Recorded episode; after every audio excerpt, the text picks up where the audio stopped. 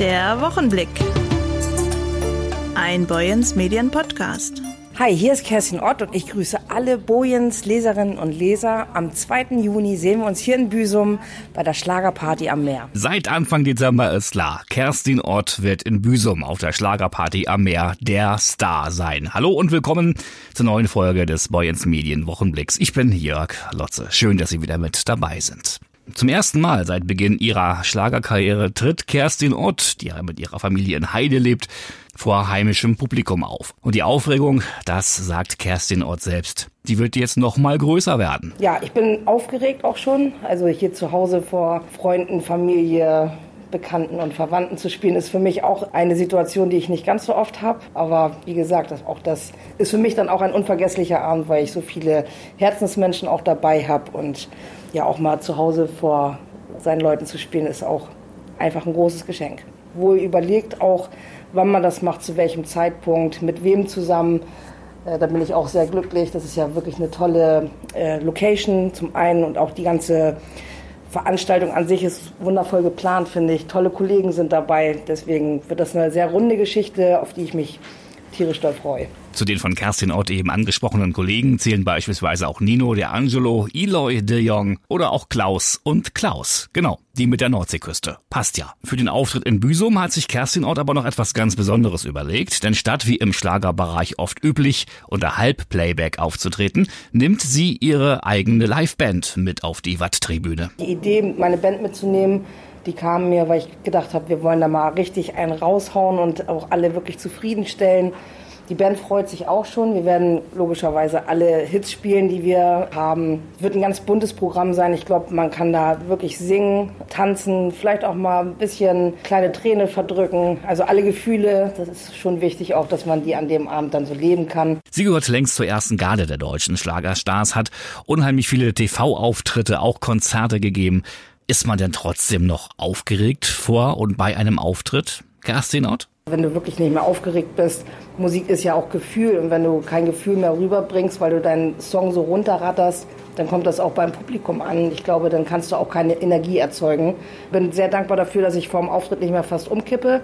Das war die ersten zwei Jahre wirklich schwierig für mich, aber da lernt man ja auch in der Zeit, die man auf der Bühne ist, immer weiter voranzugehen. Und ja, jetzt kann ich mit der Aufregung gut umgehen und deswegen wird es toll. Was magst du denn lieber? Teil einer Fernsehshow zu sein, also in Kameras zu singen oder mit mehreren tausend Menschen vor dir live auf der Bühne zu stehen, wie jetzt auch in Büsum wieder am 2.6.? Ja, so hat jeder Auftritt seine eigene Geschichte. Also gerade wenn du vor wenig Publikum spielst, das finde ich meistens noch ein bisschen schwieriger, weil dann die Leute noch viel dichter dran sind und du direkt sehen kannst, wenn jemand gehend oder dabei ist einzuschlafen. Das hast du bei so einem Riesenpublikum natürlich nicht. Und gerade bei großem Publikum ist es ja auch so, dass ganz viel Energie auch unterwegs ist. Und ja, wie gesagt, da hat jeder so seinen eigenen Bereich, der auch Freude macht. Dein Best-of-Album, Best Odd heißt das, ist äh, seit langer Zeit auch erfolgreich in den Charts.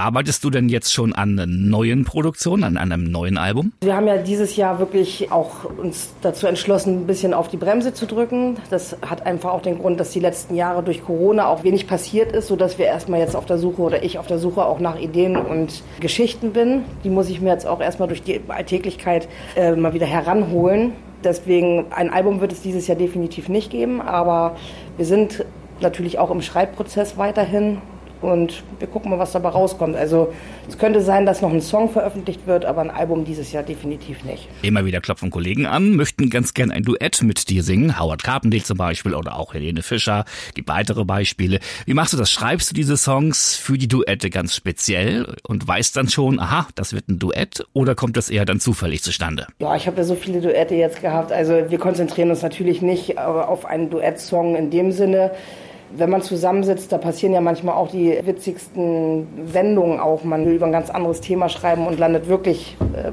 statt bei A bei Z.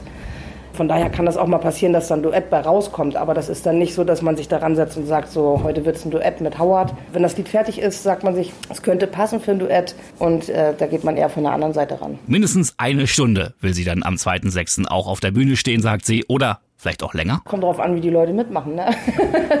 Nein, also mindestens eine Stunde auf jeden Fall. Und alles weitere, wir müssen auch jetzt erstmal proben. So, das war's. Tschüss. Beim aktuellen Stand der vorverkauften Tickets von 9000 für die Schlagerparty und auch das Sarah Connor Konzert am Folgetag am Sonntag, den 3. Juni, ist die Frage, gibt es noch Karten? Ja, noch gibt es welche für beide Tage.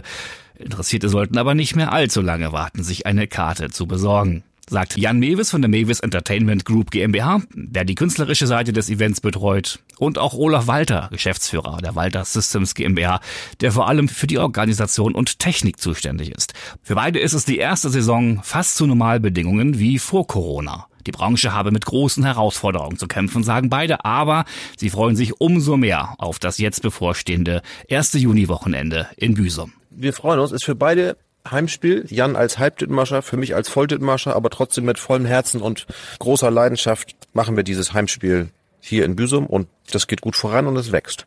Ja, ich glaube auch, dass die Leute auch unser Engagement, unser Event auch danken, indem sie jetzt doch immer schon sehr, sehr viele Leute kommen, obwohl sie teilweise gar nicht wissen, welche Künstler kommen. Diesen Status haben wir mittlerweile erreicht. Aber trotzdem müssen wir auch die nächsten Jahre schöne Programme machen. In diesem Jahr ist es uns, glaube ich, haben wir wirklich eine Punktlandung mit Kerstin Ott und dem Schlagerkollegen und auch mit Sarah Connor. Das wird ein tolles Wochenende und die Leute werden wieder begeistert sein. Und ich glaube, wir werden uns dieses Jahr auch selbst übertreffen. Gibt für beide Events noch Karten, selbstverständlich. Und Leute, jetzt Ostergeschäft mitnehmen, greift genau. zu. Ostergeschenke, Karten, Karten, Karten. Und wir freuen uns und naja, den Druck, den Stress machen wir uns ja selber. Ne? Jetzt haben wir so ein Mörderprogramm hier hingelegt, das setzt uns unter Druck für die Zukunft. Müssen genau. wir durch. Das war der Dithmarscher Regisseur Michael Pate als Synchronsprecher für einen Opel Manta. Brumm, brumm. Warum gerade Opel Manta? Keine Frage. Michael Pate ist einer der Drehbuchschreiber des neuen Films Manta Manta 2 und der wiederum ist eine Fortsetzung des legendären Manta Manta Klassikers aus dem Jahr 1991. In den Hauptrollen, neben dem Opel Manta, damals wie heute Till Schweiger, Tina Ruland und auch Michael Kessler. Der Streifen ist unlängst erfolgreich gestartet, auch bei uns in Dithmarschen. Am Sonntag gibt's ab 17.15 Uhr im Kino Lichtblick in Heide eine besondere Vorstellung. Michael Pate ist mit dabei. Soweit so gut, aber wie kam es nun dazu, dass Michael Pate mit am Drehbuch geschrieben hat? Wie kam es zum Kontakt und zur Zusammenarbeit mit Till Schweiger? Das hat sich so ein bisschen aus einer Kettenreaktion der Ereignisse ergeben. Die Kurzfassung ist, mein Bruder arbeitet für den als Creative Producer und hat mich zu einem Meeting mitgenommen und wir haben uns sofort gut verstanden. Er hat sich auch damals Kartoffelsalat 3 angeschaut, hat mich dann angerufen, hat das gefeiert und auch was den Humor und so angeht. Und dann hat er mich gefragt, ob ich Lust hätte, Manta Manta 2 zu schreiben weil er das plante. Also es ist schon seit Jahren so ein Thema gewesen. Und mein Bruder war seinerzeit an einem anderen Projekt dran. Dann aber haben sich die Prioritäten verlagert. Das war alles 2020. Und dann hat er gesagt, Mensch, ihr zwei, seht zu, dass ihr mal dieses Projekt zur Prio macht und Vollgas. Ich will das dieses Jahr noch rausbringen. 30-jähriges, ne? Dann kam diese große Pandemie, von der wir alle schon vielleicht gehört haben. Wie auch immer man das im Nachhinein nennen will, was da passiert ist. Ja, und dann war das Projekt erstmal ein Jahr lang auf Eis, weil du konntest nichts drehen. Das hatte vorgesehen, dass da große Komparsen-Szenen sind. Das war alles auf einmal tot. Und dann haben Miguel und ich 2021 angefangen zu schreiben, weil irgendwie so langsam die Hoffnung aufkam, okay, ich glaube, wir könnten bald mal wieder Sachen drehen, so, ne? Und dann Startschuss bzw. Abfahrt für Manta Manta zweiter Teil. Dann haben wir tatsächlich fast das ganze Jahr in diese Buchentwicklung reingesteckt und auch noch einen weiteren Autor dazu geholt, den Carsten, und wir haben uns so alles ein bisschen verteilt. Also Miguel und ich waren so diejenigen, die die Story zusammengebolzt haben. Die meisten Namen habe ich mir ausgedacht von den Charakteren. Miguel hat ein paar Namen, bla bla bla. Und wir haben halt diese Familiengeschichte strukturiert. Ne? Das, das wollte Till halt, dass es eine Familiengeschichte wird, so aber natürlich mit Winks an den ersten Teil. Und immer wenn ich dran war mit Schreiben, habe ich Manta Manta 1 einfach laufen gehabt, ne? im Hintergrund zur Inspiration, um auch so ein bisschen in die Dialoge da reinzugehen. Irgendwann war Till so gegen Sommer happy bei dem großen Ganzen und hat das dann an sich genommen und hat dann seine Leute draufgesetzt, die noch so ein paar Witze dann so reinpacken. Das war also am Ende des Tages ein Gemeinschaftswerk von sieben Autoren. Sieht aus wie eine Steuererklärung im Vorspann. Aber Moment, sieben Autoren, wie war das mit den Köchen und dem Brei? Erkennt man seine Arbeit da eigentlich noch wieder, Michael? Aber erfreulich zu sehen, die ganze Geschichte, so wie wir sie ursprünglich so mit Karteikarten und dann mit unseren ersten Fassungen geschrieben haben, die ist erhalten geblieben. So und viele Dialoge, ist mir auch aufgefallen, sind eins zu eins geblieben. Es haben sich Sachen geändert, da sind Sachen dazugekommen, Sachen weggefallen, ist klar. Aber im Großen und Ganzen erkenne ich es wieder und sage, jo, dort haben wir gemacht. Gelb ist er, blau ist er, gelb, blau, viele Spoiler. Ist das eigentlich der Original Manta, der da jetzt auch durch den zweiten Teil fährt, wie damals schon 91? Ähm, nee, ich glaube, das ist das Original. Ich kann jetzt nicht die Hand dafür ins Feuer legen, aber es gibt auch welche, die fahren so das Ding und haben es genauso nachmachen lassen. Aber ich glaube, das ist tatsächlich das Original. Auch die Schrotgurte und so sind drin das Feeling tatsächlich, muss ich auch sagen. Klar, kommen neue Charaktere rauf, aber das war uns irgendwie ganz wichtig, dass man so dieses alte Feeling wieder bekommt. Natürlich sind die Leute alle ein bisschen gealtert. Das, man geht ja mit der Zeit mit etc. pp. Aber immer wieder haben wir dann doch witzige Momente gefunden, wo man so Clash of Generations machen kann. So, ne? Dieses Auto war der absolute Kult. Äh, hä, das Auto ist asozial hässlich. Also genau. Hast du denn schon erste Zahlen? Wie ist der Film genau gestartet? Bundesweit, aber auch bei uns hier in Dithmarschen? Ja, Tatsache. Wir haben jetzt, glaube ich, übers Wochenende im deutschsprachigen Raum über 400.000 Besucher gemacht. Ich habe auch in Heide geguckt so. Also heute zum Beispiel für abends ist komplett ausgebucht. Ich vermute, wir sind jetzt schon über eine halbe Million Besucher. Ich weiß die Zahlen jetzt nicht final. Werden wir jetzt am Wochenende nochmal sehen, was am zweiten Wochenende passiert. Aber erfolgreichster deutscher äh, Kinostart bisher dieses Jahr. Crazy. Die Resonanzen, also die, die Saalstimmung bei den Premieren war, war, war super. Die Kritiker haben den Film püriert. Im Vorwege.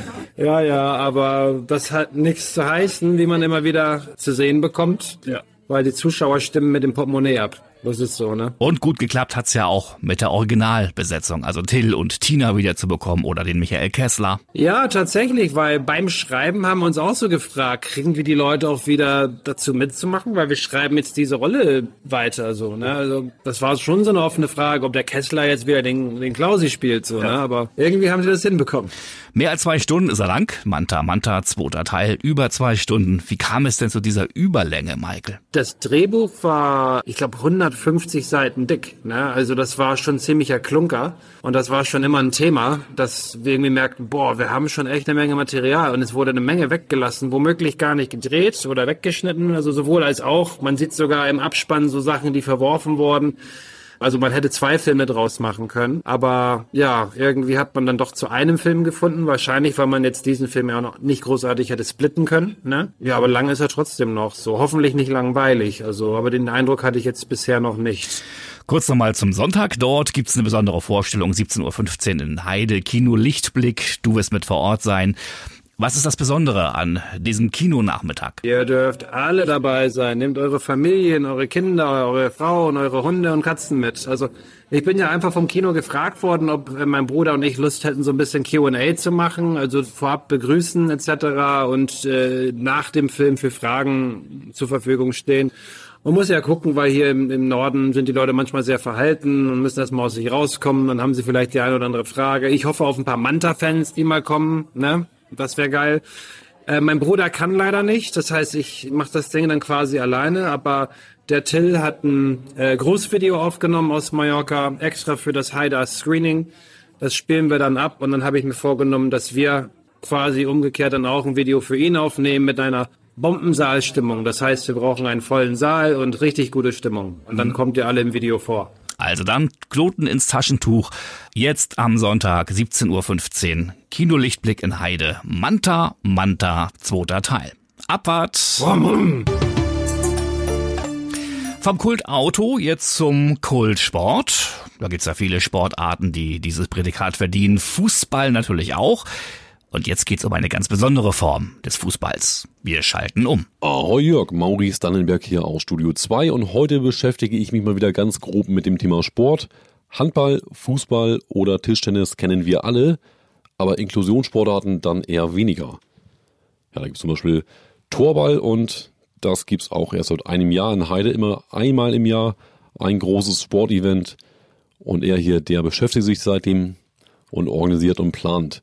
Sören Brücker, gebürtiger Haider, wohnt in Hamburg und macht regelmäßig noch Sportangebote für Jugendliche, er ist Sporttrainer, Handballtrainer beim MTV Heide. Ja, moin, hallo, ich bin Sören, ich bin Jugendwart beim Handball hier in Heide und ja, kümmere mich auch um Inklusionssport bei uns im Verein und am Wochenende des 5., 6. Mai, also 6., 7. Mai ist es eher das Wochenende, veranstalten wir hier in Heide Ost, im Sportzentrum Heide Ost, ein Blindenhandballturnier für alle Kinder und Jugendliche aus Norddeutschland tatsächlich ganz, im Alter zwischen 10 und 16 Jahren. Wir spielen Torball und Torball ist eine Form vom Handball, aber halt für Kinder und Jugendliche oder allgemein für Menschen mit körperlicher oder geistiger Einschränkung und insbesondere für blinde Kinder ist es gedacht.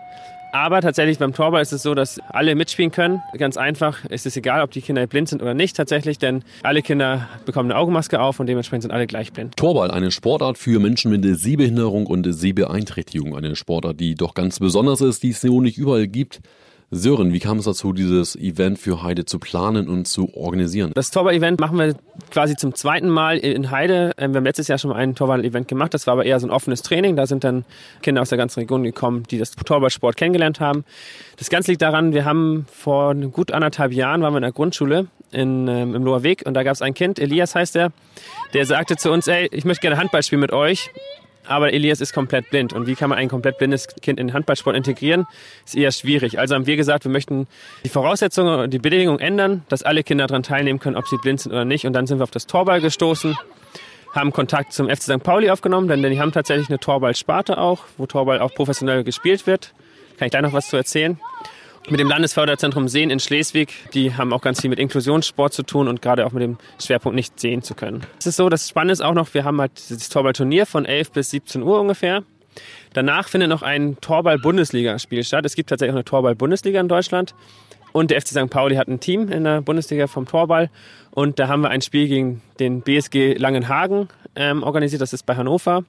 Genau, die kommen zu uns nach Heide, spielen ein Torball Bundesligaspiel auf dem Niveau einer Bundes von Bundesligamannschaften, was alle auch äh, angucken können. Der Eintritt da ist auch frei bei dem Ganzen. Das heißt also, Interessierte können auch gerne vorbeikommen und sich das Spiel angucken. Also am 6. Mai ein ganz besonderes Sportevent für Kinder und Jugendliche in Heide. Torball, das Spiel für alle, ob mit oder ohne Sehbeeinträchtigung. Torball kann jeder spielen, aber wie genau funktioniert denn das? Also ein Torballfeld ist eher so groß wie ein äh, Volleyballfeld, muss man sagen. Das heißt also nicht so ein großes Handballfeld, wie man es gewohnt ist, sondern ein Drittel ungefähr eines Handballfeldes. Torball spielt man drei gegen drei, nicht wie beim Handball sieben gegen sieben. Es gibt auch keinen festen Torwart beim Torball. Das heißt, wir haben Bodenmatten oder sechs Matten auf dem Boden liegen, mal einmal zwei Meter ist eine groß, quasi den Bereich absteckt, wo eine Person sich aufhalten wird. Das ist ganz wichtig, wenn man blind ist, dass man so haptisch auch fühlen kann, hey, wo bin ich eigentlich in der Halle gerade, wo ist das Tor, wo sind meine Kollegen bei mir, ähm, dass man das ganz gut äh, überblicken kann. Genau, und dann wird einfach von der einen Seite auf die andere Seite gespielt. Der Ball mit der Hand wird er geworfen über den Boden. Das heißt, er wird nicht durch die Luft geworfen, sondern über den Boden geworfen. Der Ball hat eine Rassel drin. Das heißt, man hört dann, wo der Ball ist und kann dann dementsprechend reagieren und das Tor verhindern. Zusätzlich sind quer auf dem Feld auch noch Leinen gespannt mit Glocken dran. Und wenn der Ball in diese Glocke kommt, dann hört man das auch und kann dementsprechend reagieren. Weder im Hauptberuf noch im Ehrenamt im Sportverein arbeitest du regelmäßig mit Kindern zusammen, die erblindet sind oder eine Sehbeeinträchtigung haben. Im vergangenen Jahr durftest du das erste Mal das Sportevent für Heide, das Inklusionssportfest, gestalten und organisieren. Wie war es für dich da, als du mit Kindern arbeiten durftest, die nicht sehen können, aber Sport spielen wollten? Also ich würde sagen, ganz viel ist Learning by Doing auch tatsächlich. Also man muss gar keine Angst haben vor Kindern, die nicht sehen können oder vor Erwachsenen, die nicht sehen können. Einfach äh, auf sie zugehen und ähm, ja, viel Toleranz mitbringen und mit denen sich einfach austauschen. Die erzählen auch meistens dann schon selbst, was sie gerne möchten, was ihnen gut tut oder wo sie Unterstützung brauchen. Ja, und der zweite Faktor ist natürlich, glaube ich, ganz klar bei mir bei den Pfadfindern. Da bin ich ja groß geworden, auch hier in Heide beim VCP Heide und habe da ganz viel mit denen auch früher gemacht, auch mit Kindern mit, mit Beeinträchtigungen und darüber bin ich, glaube ich, auch sehr sensibel geworden für dieses Thema allgemein. Jetzt am 6.5. können alle mitmachen, alle Kinder auch aus Heide. Wir haben aber eine Anmeldung tatsächlich, weil wir möchten ja auch, dass sie in Mannschaften spielen. Das heißt, ähm, wir würden dann auch Mannschaften zusammenstellen, wenn man einzeln sich anmeldet, aber gerade auch Schulklassen können sich sehr gerne anmelden. Dafür natürlich haben wir nur eine begrenzte Kapazität. Das heißt also, Wer sich auf jeden Fall anmelden möchte, macht das möglichst schnell. Über unsere Homepage auf mtvheide.de ist das zu finden. Aber auch bei Instagram und Facebook haben wir das geteilt. Sonst bei mir tatsächlich kann man auch anrufen 0481 855 6062. Vielen Dank an Sören Brücker aus Hamburg, der zum zweiten Mal ein Torball-Event in Heide plant am 6. Mai in den Sporthallen von Heide Ost. Eine Blindensportart für Kinder und Jugendliche mit Sehbeeinträchtigung, aber auch für Kinder und Jugendliche, die nicht beeinträchtigt sind und trotzdem mal Lust haben auf Torball.